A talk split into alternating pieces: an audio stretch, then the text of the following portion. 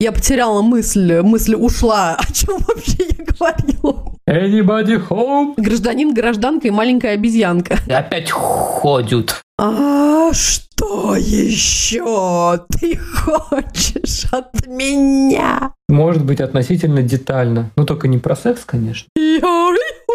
Да, вот такая ситуация у нас. Мы должны, как э, Юра Гагарин. Пять, четыре, три. 哎呀，好嘞。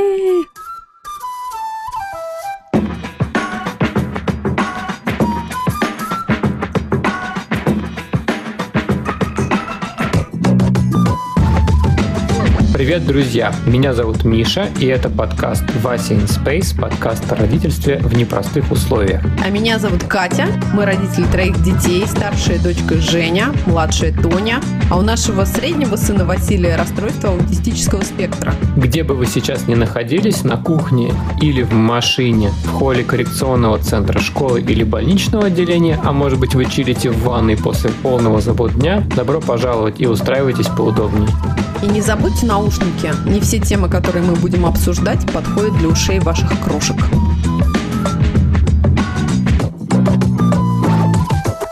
Wasser ist place. Мы хотим поблагодарить всех наших слушателей. Мы очень рады вашим отзывам, вопросам и комментариям.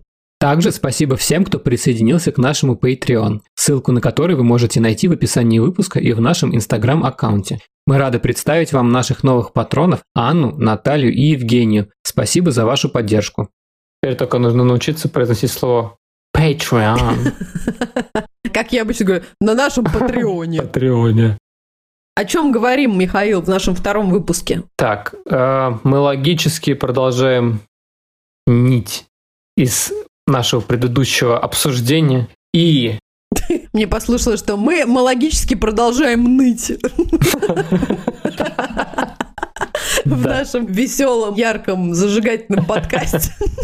Да. И тема для того, чтобы поныть сегодня, звучит следующим образом. Мы будем говорить про момент принятия ситуаций. В прошлый раз мы с тобой поговорили про то, что в какой-то момент ты понимаешь, что все твои планы предыдущие, которые ты имела на свою жизнь, дети в МГУ, и все, у каждого по стартапу, и кто-то в Гонконге, а кто-то в Кремниевой долине, и все круто. Неожиданно все меняется, Ты понимаешь, что не все в Гонконге и в долине, один явно будет все время при тебе. Но сначала ты, наверное, понимаешь, что просто вот все, что до этого было, ни хрена не работает, и у тебя нету никаких конкретных представлений, что делать дальше. То есть ты вдруг как-то принимаешь эту точку зрения, что у твоего ребенка есть какие-то особенности, и теперь что-то нужно с этим сделать. А Расскажи вот про это, как это произошло, в какой момент, или это был не момент, или это было Мгм. что-то такое длительное во времени. Как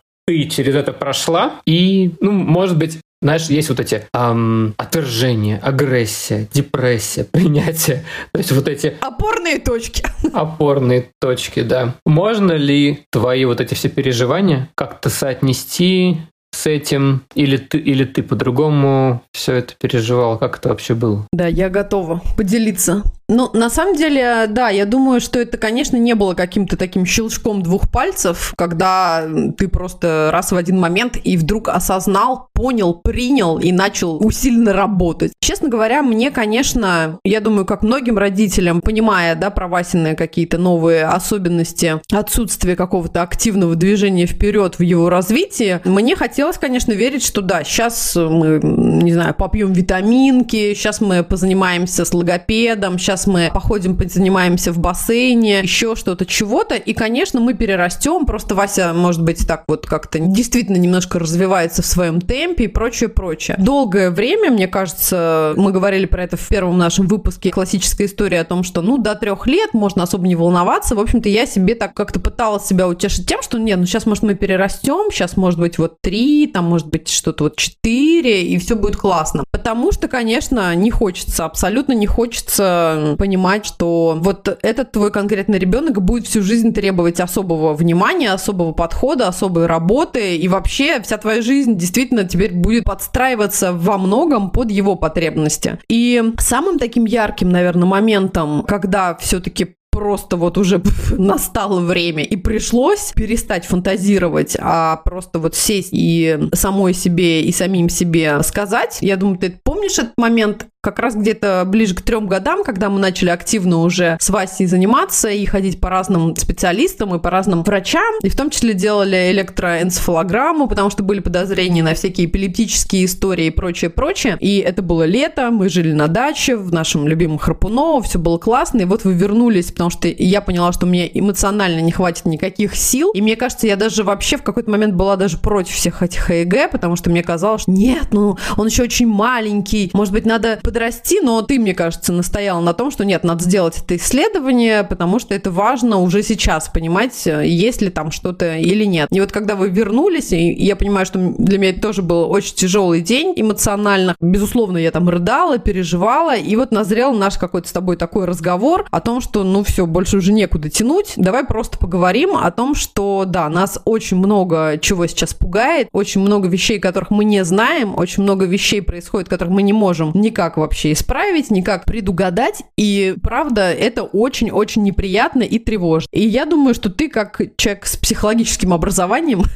наверняка ты начал, наверное, этот разговор и вывел нас на то, чтобы вот сейчас придумать, пофантазировать самое неприятное, самое страшное, самое тревожащее, что может нас ожидать. Ну, например, вот, Катя, чего ты больше всего боишься? Я очень боюсь, что Вася всю свою жизнь останется зависим от меня, никогда не станет самостоятельным взрослым человеком. Он, и будучи парнем и взрослым мужчиной, все равно будет нуждаться в бесконечной моей поддержке, опоре. У него, скорее всего, никогда не будет своей семьи, он не станет отцом, он не станет там каким-то любимым человеком кому-то, он не сможет ходить на работу, он много чего еще не сможет, потому что у него есть вот определенные особенности. Сейчас я про все это говорю, и, конечно, так вот просто опять снова фантазирую, может быть, тогда мы говорили о чем-то другом, может быть, еще более страшном или менее страшными, не знаю. Но вот примерно это были вот такие, я думаю, разговоры. Вот, и Конечно, это все очень больно и неприятно, особенно вообще просто даже вслух произносить. Я думаю, это вообще, ну, такие темы, про которые вообще не хочется, в принципе, думать даже, и ты так в себе их бесконечно куда-то запираешь, поглубже закапываешь, но это как с любыми страхами ты не хочешь их принимать, ты скорее их гонишь от себя и говоришь, так, так, так, все, блин, про эту хрень я вообще сейчас не думаю, блин, вообще, что, куда меня несет? Не, все будет классно, все будет здорово, бла-бла-бла. Но нет, к сожалению, ну, есть какие-то вот такие точки, какие-то моменты в твоей жизни, когда ничего лучше, чем испугаться очень сильно, и вот опуститься на это дно, там прореветься вместе с тобой, я думаю, мы там вместе ревели и плакали, и переживали, и а, как-то эту горечь пытались переварить и э, проглотить. Я вот даже говорю, у меня сейчас уже тоже сводит немножечко челюсть. Вот. Э, но после этого, после вот такого лежания на дне абсолютного, ну, ты понимаешь, что, собственно, да, а что? Ну, какой еще у нас выход? Мы родители, у нас еще есть Женька, у нас есть мы с тобой, у нас есть Василий, да, с какими бы там историями мы не столкнулись, но если мы продолжим лежать в этом, вот этом илистом каком-то днище и бесконечно ныть, жалеть себя и сочувствовать себе в том, что вот, блин, как же это так с нами такое произошло, за что, почему, блин, что же делать, да никуда да, это абсолютно не имеет никакого вообще смысла. Ну, вернее, это имеет смысл только в том, чтобы вот опуститься на это дно, а потом начинать как-то от него отталкиваться и думать о том, а что же мы теперь будем делать. Так, окей, хорошо, какие есть варианты, а как мы можем чуть более лучше обустроить нашу жизнь, исходя из вот этих новых данных. А что мы можем, а чего мы вообще не можем, а какие есть классные специалисты, а как вообще люди другие справляются, а что вообще знают об этом наши друзья, приятели, родственники. Вот так примерно примерно как-то у меня происходило. И, наверное, это был тот самый момент, который, да, вот как принято говорить, делит твою жизнь на до и после, когда ты все-таки уже наконец себе признался в том, что да, у тебя не маленький пухлый щекастый розовый младенец, а у тебя немножечко гражданин, гражданка и маленькая обезьянка, как в книжке нашей любимой. Я думаю, у меня это было так, а у тебя что? Я как это взял и понес сразу. Мгм. Мне это супер легко далось в начале, потому что у меня был набор приемов. Так, ну все, так, сейчас нужно вот этим заниматься, этим заниматься. И вообще там я специалист, у меня есть э, знакомые, которые все знают. Мы сейчас найдем контакты врачей, сейчас пойдем, все уточним, на-на-на. Но это такой, наверное, типичный способ, как мужчины справляются с такого рода проблемами. У меня был такой упор в коррекцию и действия, связанные с тем, что надо срочно сейчас вот это мы подкачаем, и это мы подкачаем, сюда мы пойдем, уточним, что у нас с нашим ЭЭГ. Я одно время верил в то, что, может быть, противосудорожный нужно будет попить, и как-то это все поможет. Хотелось конкретных Мгм. шагов найти. Другие мужчины, наверное, погружаются в работу. Их выход из ситуации – это я обеспечиваю и я приношу еду на стол, и вот это вот все. Но параллельно, например, на тех же занятиях дома я ужасно бесился. То есть меня очень было легко вывести из себя.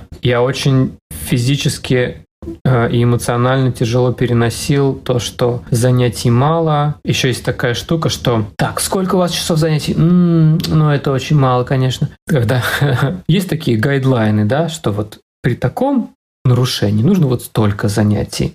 При таком нужно вот столько. И очень болезненно дается вот это сравнение, сколько ты можешь дать своему ребенку, а сколько вот они могут дать своему ребенку. От этого было ужасно неприятно осознавать, что ты не можешь обеспечить какую-то вот эту вот цифру, которая должна быть. И еще, если я определился, что у нас вот есть вот этот набор, и мы вот это делаем, и я чувствую, то есть это мой способ справиться со стрессом. Сказать, что я все контролирую, у меня есть план, и я работаю, и вот я знаю, что происходит. Но, например, потом появляется какая-нибудь штука. Так, а в свою диету вы проверили? Или а как вам Ага. микрополяризация? А с дельфинами вы поплавали? А с дельфинами вы поплавали? А коням? Да, конетерапия. Да, да, да. И меня можно было вышибить, то есть у меня могла быть супер крутая неделя. 6 дней. Все было супер, отлично, прекрасно. В воскресенье неожиданно Подъехали новые теории лечения. подъехали новые кони. Дельфины подплыли новые. Да-да-да. Да, да. Неожиданно подплыли дельфины. Откуда ты их не ожидал? И это очень выбешивало, и до сих пор, может быть, может такое случиться, что моя вот эта структура того, что я Мгм. справляюсь, все нормально, и мы все просчитали верно, какая-то новая информация может ее начать шатать, шатать мою трубу. И мне это очень не нравится. Мы таким образом просто переходим к той теме, которая во многих стрессовых ситуациях жизненных у очень многих людей происходит. Это вот стадия принятия того, что теперь твоя жизнь вообще не похожа на то, чем была раньше. Все вот эти классические истории про шок и отрицание, агрессию и гнев, сделку и торг, депрессия, а потом принятие. Вот эти все волны, они для родителей особых детей мне кажется, это такая очень цикличная история, Точно. которая никогда не закончится. Ты никогда не сможешь финально, вот нет такого, Кать, когда ты приняла? Ну, то есть э, невозможно сказать, что я приняла. Да никогда. Да всегда. Скорее, это вопрос о том, что в нашем случае вот эти колебания, они будут на протяжении всей жизни. И, наверное, осознание вот этого момента и честного тоже себе признания, разговора с тобой, разговор с друзьями, разговор со специалистами о том, что вот так вот будет, и, похоже, это нормально. Бесконечно будешь на этих волнах качаться, быть в шоке, быть в агрессии, торговаться о том, что, а может, действительно мы попьем витаминок, а может, мы побегаем, а может, мы скалодромом займемся, а может, мы карточки поизучаем, а потом будем понимать, что, блин, нет, да ты посмотри, а ничего опять. Опять мы будем опускаться вот на то самое наше дно, где мы будем принимать ситуацию снова здорово и выплывать опять наверх с какими-то уже моментами того, что нет, мы все-таки видим какой-то свет в конце туннеля. Ну вот, я про вот это. Да, но я могу сказать, наверное, что у меня не было отрицания.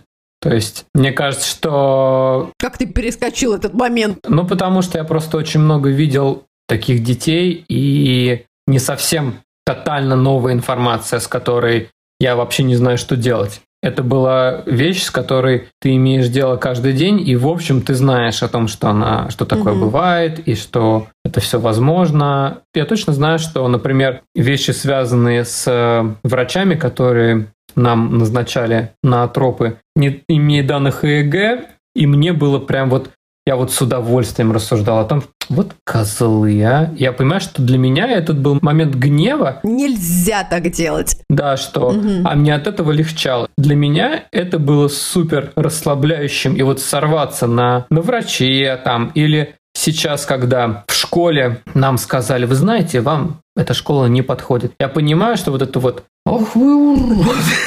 И вот этот гнев, как, когда наконец-то у тебя есть возможность разделить свою ответственность с кем-то еще. И для меня это прям я с оттягом могу рассуждать, какие же они непрофессионалы. И вот я понимаю, что это просто, да, начался очередной вот этот цикл, когда мне просто через гнев мне удобней, да, поделиться своей ответственностью за ситуацию, почувствовать, что не только я здесь бесконечно лажаю и не занимаюсь так, как надо, не даю столько часов, сколько надо. Да, понятно, да-да-да.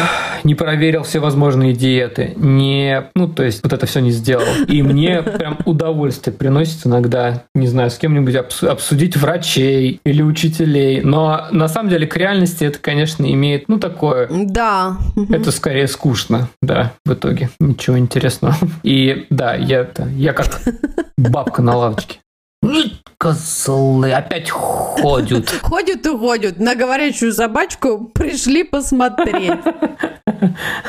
Я еще помню, конечно, тот момент. Я ужасно да. старалась не сравнивать Васю, например, с Женей, потому что это было, ну, вообще просто, конечно, полный разрыв вообще шаблонов, потому что настолько разных детей я вообще не ожидала, конечно, в своей жизни увидеть. Наш чудесный детский сад 288, и все время, пока мы там пребывали, меня, конечно, очень поддерживал, и мне нравилось, конечно, и внимание, и забота всех педагогов-воспитателей, но был один единственный момент, связанный с различными праздниками, различными мероприятиями, на которых, когда ты оказывался как родитель, хотя я принимала очень много, да, участия вообще в жизни детского сада и в жизни группы. Но тут ты вот прям видел своего сына во всей красе и понимал, насколько действительно сильно он отличается от других детей его возраста. От мальчиков, девочек. То есть это как бы уже было очевидно. Потому что пока ты, в общем-то, живешь сам собой, уже привык не сравнивать со старшей дочерью и принимаешь своего ребенка таким, какой он есть, а тут ты просто как бы вот тебя прям вот носом тыкают в то, что вот, ну, носом я говорю условно, да, то есть никто, конечно, тебя не тыкал и ничего не говорил, и все нас любили и обожали, но ты сам себя тыкаешь и понимаешь, что, боже,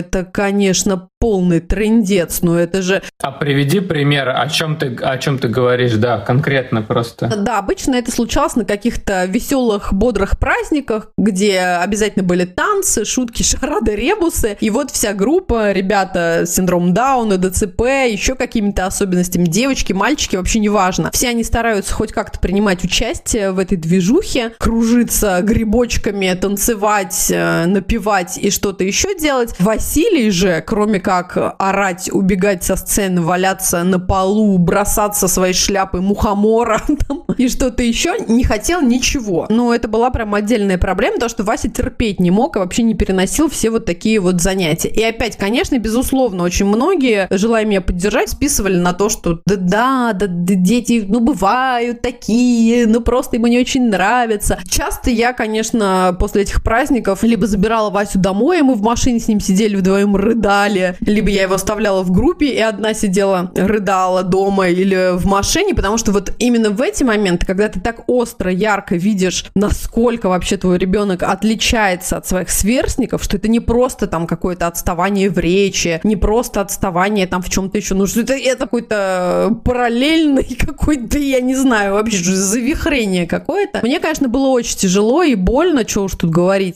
Либо, например, я помню моменты, когда, возвращаясь к Жене, Женя в возрасте двух лет, так же, как и Тоня сейчас, например, трендела без умолку обо всем на свете, без остановки. Поездка с дачи до дома с ней с ними, с ней, ну, сейчас, я думаю, же Тони бы так же себя вела, это был какой-то просто взрыв мозга, потому что у тебя на заднем сиденье был какой-то э, говорящее радио непрекращающееся. Поездка с Васей, любая. Я на светофоре оборачивалась, чтобы проверить, вообще там все нормально, потому что он не издавал вообще ни единого звука в том же возрасте, когда он был. И, э, ну, это было ужасно тяжело и ужасно больно, то, что ты не то, что в три года не мог э, задать какой-то вопрос, получить какой-то ответ, ну, а в целом вот ребенок, он вертелся, крутился где-то в, в своей там вселенной, он обращался к тебе, если ему что-то было нужно, очень таким коротким набором слов. И я помню, да, момент, когда мы тоже где-то остановились на светофоре или там на парковке, парковке. И я просто уже тоже разревелась, повернулась к нему и вот вела такой как бы с ним диалог, но на самом деле это был просто монолог истерящей матери. В слезах, соплях я просто ему говорила, что Вась, ну пожалуйста, ну почему же так, ну как же так, ну что мне надо сделать, как тебе помочь или не помочь, ну ты же когда-нибудь начнешь говорить. Ну то есть я говорила вот какой-то набор таких вот э, тревожащих меня моментов, рыдая, естественно. Вася просто смотрел на меня выпученными глазами, что-то там иногда, как обычно, не в попад выкрикивал выкрикивал из мультфильмов, но мне, видимо, было важно как-то ему тоже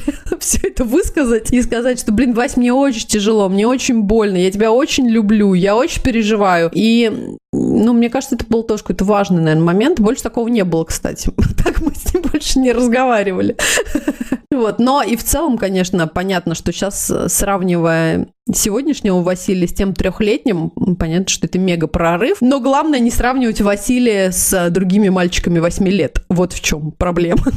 Это однажды состоялся у меня разговор с э, одной из мам, и она сказала такую фразу, что тебе об этом, наверное, никто не говорит, но я считаю важным поделиться этим, что это невыносимо больно видеть твоего ребенка на фоне типичных детей, которые так успешны, а он так раз из раза, он да. постоянно не успешен. Да. Вот.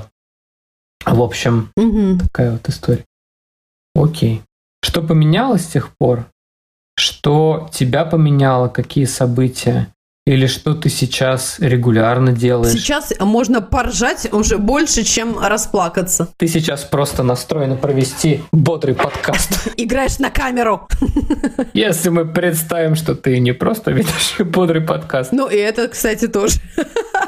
Какая разница между той тобой, которая плакала на праздник. Ну, то есть, вот сейчас интересно, ты будешь плакать на детском празднике, как ты думаешь? Ну, вообще, думаю, буду честно говоря, несмотря на смех. Все, закрываем за запись на... Заканчиваем. На этом выпуск закончен. Поздравляю тебя. Ну, я тебе по секрету скажу, что все вообще родители самых ярких и успешных и прекрасных детей плачут на детских праздниках, Миш. Ну, что ты как маленький, как не детский психолог, ну что ты вообще? Короче, найди пять отличий. Наверное, да, можно найти, конечно, эти отличия и понять, почему так произошло. Понятно, что, конечно, безусловно, время, как и принятие, как и опыт, как и, я бы сказала, безысходность. Ну, такая, такая хорошая безысходность, э, как это правильно говорится, смирение, как мы вчера с тобой в сериале долго переводили это чудесное слово. Какое? Как оно звучит по-английски? Serenity? Serenity. Как-то по-русски не очень звучит. Вот.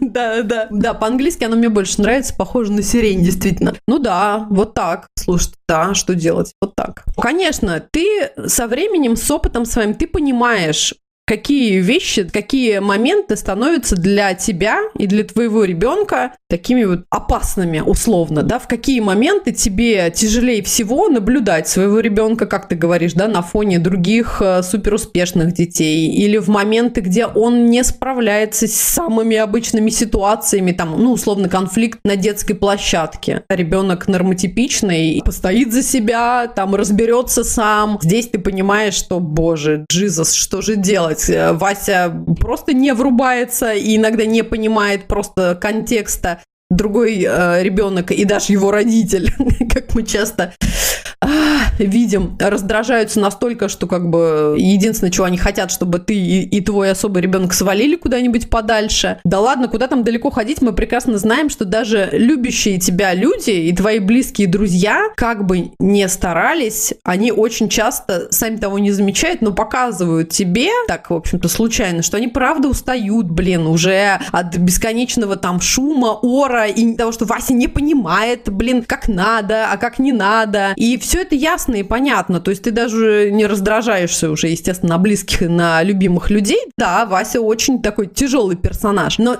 тебя это все, конечно, расшатывает. Поэтому что? Ты начинаешь, как вот этот джанглер, который заранее там знает, куда чего подкинуть, или как какой-то эквилибрист, который знает, как себя подстраховать, ты заранее уже просчитываешь на несколько шагов вперед каждую ситуацию, смотря на эту ситуацию через призму Василия и его поведения, его особенностей, его потребностей. Ты заранее знаешь, когда он выпадет в осадок, устанет настолько, что там разнесет весь дом. Ты заранее понимаешь, что если мы будем гулять вот, скорее всего, на этой площадке, то, блин, будет проблема. Если мы пойдем вот в этот магазин, где чудесный продавец нас знает и вообще любит нас, всегда рад нас видит. Его звали Николай. Николай? Нет, подожди, Олег. Да?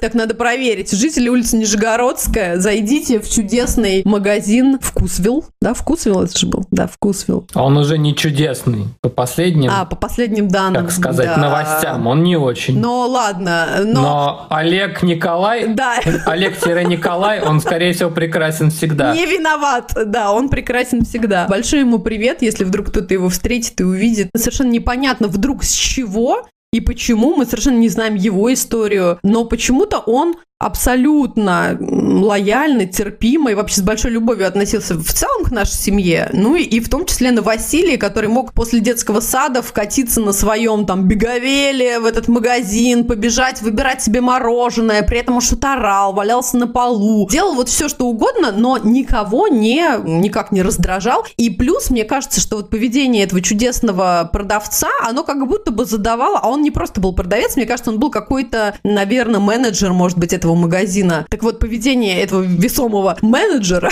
магазина, оно как будто бы задавало весь тон тому, как все остальные и покупатели, и остальные продавцы, они, в общем-то, ну, видят, да, что, ой, вот он что-то там ржет с Василием, помогает ему выбрать мороженое. Все, в общем-то, нормально. Ну да, мальчик какой-то странноватый, но в целом, окей, все здорово, родители, вон у него какие-то смешные, сестра там тоже старше. Вот, это, конечно, было очень здорово и классно. Я потеряла мысль, мысль ушла. О чем вообще я говорила? Ты говорила про то, что ты просчитываешь заранее, что это твой способ справляться. Да, окей. А, да, шаги вперед. Это, безусловно, один из супер важнейших способов справляться, это точно. Что еще? Конечно, то, что мы выбираем сами всегда свое окружение, людей, с которыми мы общаемся, и я думаю, это вообще в целом с появлением детей у каждой вообще семьи или у каждого родителя происходит, потому что дети это такое, такая, блин, лакмусовая бумажка для многих.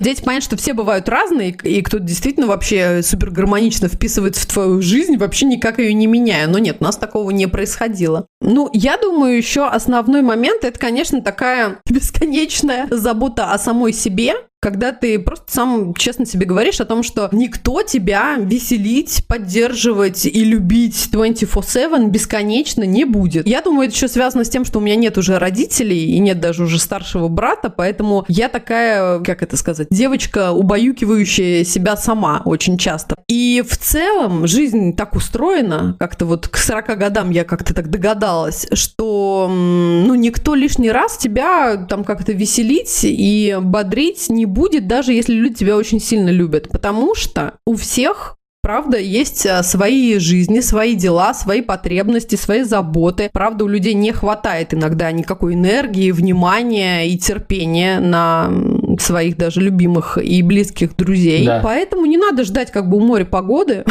Надо действовать, если я не хочу залежаться и вот быть замотанной тиной на дне непонятно чего. Что у тебя? Как ты вообще справляешься? И есть ли различия между тобой В какой-то момент я понял, что идея про то, что все мои дети обязательно должны быть выпускниками, например, МГУ или вышки, и все будет классно, у всех одинаково примерно, это была иллюзия с самого начала. То есть про то, что процент того, что в семье может родиться особый ребенок, он примерно всегда был. И он может меняться в зависимости от условий, но, в общем-то, это некоторая удача, что он родится или не родится. Поэтому, как только я, я понимаю, что я скорее оплакиваю некоторую свою инфантильную иллюзию, а мне стало легче, потому что это такой же вариант а, развития событий, который происходит в определенном количестве семей всегда. Поэтому скорее моя такая диснеевская картинка реальности про то, что каждой принцессе по пони, каждому принцу по принцессе, и все будет классно, это, скорее всего, была ошибка изначально. Какие-то ты не те мультфильмы диснеевские смотрел всю жизнь, настроился на, на принцессу с пони. Там все время все хорошо. Ну, в стеклянном гробу, если ты лежишь, всегда к тебе кто-нибудь приедет на коне. Обязательно. Вот про это. Вот еще что. Раньше я гораздо... Ну, это, наверное, уже только со временем такое. Я гораздо больше переживал за поведение Васи во всяких публичных местах, и это было ужасно мучительно. Тросова, да. Кричит, поет. Но это, наверное, приобретается, да, просто со временем, когда просто понимаешь, что ничего страшного не происходит, он имеет право на это пространство настолько же, насколько все остальные там находящиеся люди, поэтому теперь я не тороплюсь с извинениями за его поведение и стараюсь максимально, да, не, не извиняться за то, как он себя ведет. Если это правда не что-то опасное и причиняющее действительно страдания окружающим, а, например, если он, он валяется на полу, или он, мы гуляем здесь, и он иногда кричит, все домики такие с погашенными окнами, сверчки такие, и тут он такой, Anybody home? Hello? Hello? Да, да. Я понимаю, что, ну, во-первых, сейчас не 10 вечера. Во-вторых, это смешно. В-третьих, ну... Такой вот мальчик. Да, вот такая ситуация у нас. Помнишь, был классный наш сосед, который его поддержал, и э, когда Вася, проходя мимо него, заорал «Hello, anybody home?» или там что-то еще, он ему в ответ тоже запел каким-то йоделем.